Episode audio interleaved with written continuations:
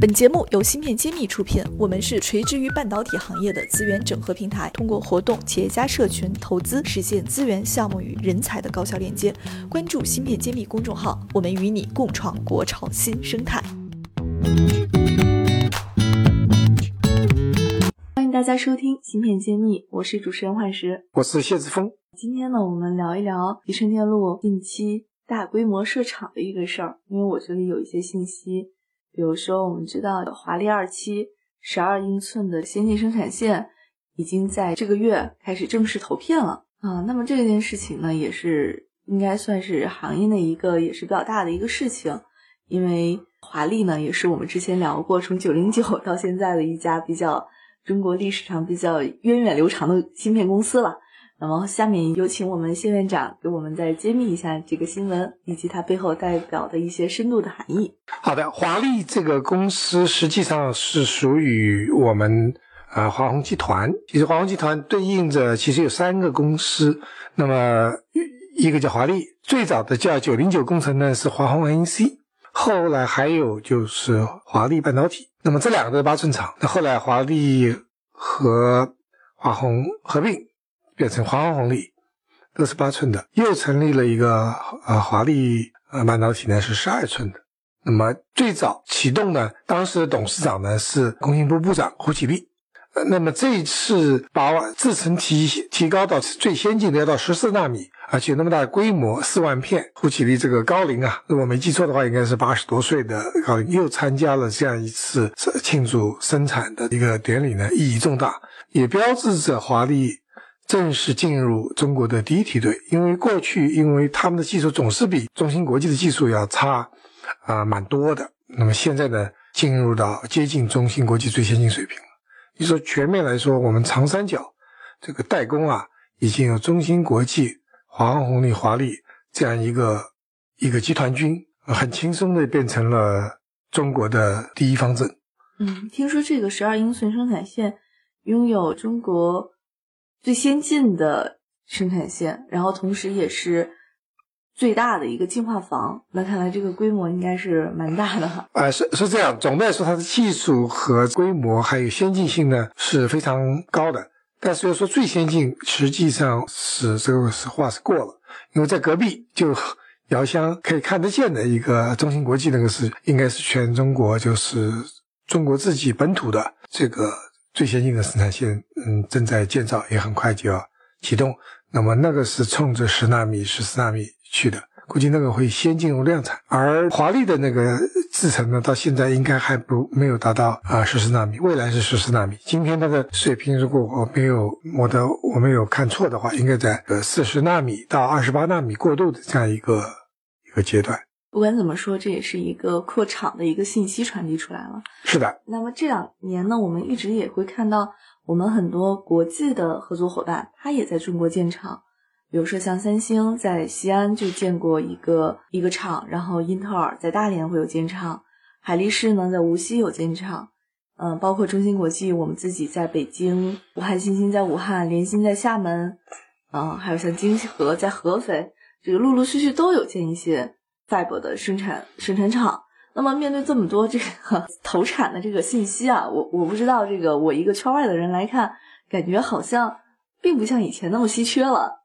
嗯，您怎么看这件事儿呢？呃，从我们世界集成电路芯片的需求来看，还是稀缺的。嗯，我们过去看过去的十年投入是不足的，那出现了连续五年的供不应求状况，而且在中国大陆布局的。各有分工，其实上海周边基本上还是在做代工，包括南京台积电。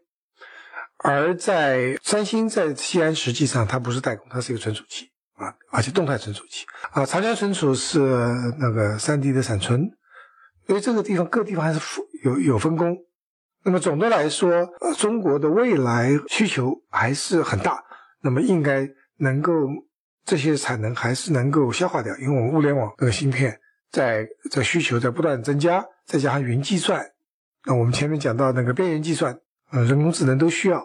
但是我们根据我们过去产业的五十年的一个呃历史啊，芯片产业是有起伏的，所以我们可在某一阶段它会供大于求，啊，这很正常的。从现在那么多厂开出来，产能开出来，我们会看到，实际上我们可能很快就看到供大于求，我们看到一个冬天已经快要来了。芯片揭秘栏目组现将每期音频整理成文字，并在公众号发布。想获取文字版内容，请关注公众号“茄子会”，更多精彩等着你。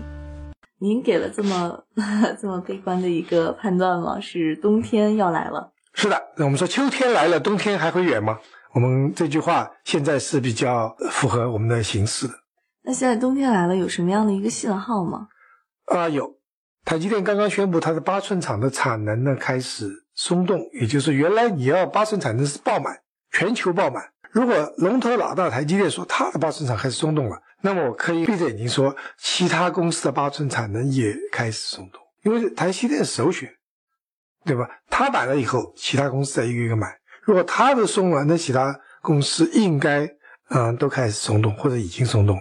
它是一个行业的一个信号标。对的，但这实际上是个好事情，因为很多芯片设计公司在过去的五年中在挣扎，它没有地方生产，它它有订单，但是呢没有生没有没有公司代工厂给它生产，这样子的话，它就失去了很多机会。你做这个产业知道，我以以前也做设计公司，当客户给你订单你满足不了的话，客户就转到其他地方去了，他不会再给你第二次机会的。对，那么某一天你说我这边有货了，你要不要？客户说对不起，我早就给别人。那么这个呢，行业招这个小需要需要很清晰的知道客户的要求，一定要尽全力满足，哪怕你自己少赚点钱，呃，那个受点委屈，也要让客户。能够按时按量的拿到货，那么现在如过去是很多设计公司是拿不到货的，现在呢都可以按照他的需求，嗯，客户的需求来供货了，所以这是好消息，对设计公司来说好消息，而对于生产企业代工厂，IDM，那确实是一个呃不是那么乐观的一个信息。但是周期性一直是这样，我们正常是五年一个周期，两年左右一个一个。景气两年左右不景气，形成一个周期。那么过去五年都是很景气，这不正常。那也许有人预测永远会景气下去，这是比较乐观。也有人说这次冬天来的会比以往更 更猛烈，因为是物极必反。老说狼来了，狼来了，一般两年调整一次，又两年好一次，大家习惯了就是钟摆。那这次幅度比较大，那么多年都是景气，如果来一次不景气，会不会也来个五年不景气？那就惨了，就很多新造的厂会变成烂尾楼，因为没有订单。哦，这个评价还是很有点发人深省的。而且过去不景气呢，大家就开始我们在是呃业界叫 double booking。我需因为我需要订一千片，我问他要一千片呢，一般代工厂我们就 allocation，就是说我们我只给你五百片，那他就说啊这样子我懂了，我订两千片，你给我一千片，我就能满拿到一千片。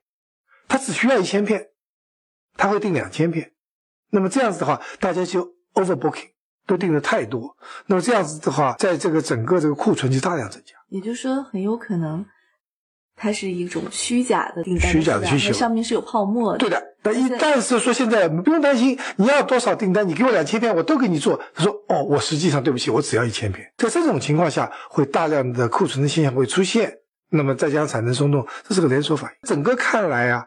大家已经感觉到了，就是说，除了在造厂房的、买设备的还觉得很热，其他的端都开始感觉到一丝丝寒意。啊，无论是你说它秋天也好，初冬也好，要来了。这也让我想起来，上周我在跟咱们爱心校友吃饭的时候聊到，因为他是 Five 厂的，嗯，他就跟我说，有些客户提货已经不积极了。那我当时就在猜，是不是呃。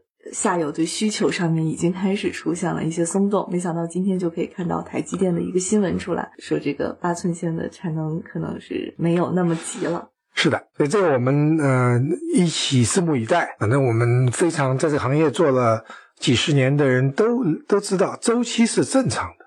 那老是这个周期老是没不来，那么就会呃误判，就不知道以后会怎么样。现在这个是一个正常状况。就说等于说休息一下，哎，下一轮会会来的高潮，这个景气还会来，但你总得像股票市场一样，不能老是，呃冲新高，它要涨一段时间要要要回调一下。那么我们认为做好准备的企业能够很从容的面对，但是很多企业呃没有经过这样子的一个所谓的 downturn 的话，会乱了方阵。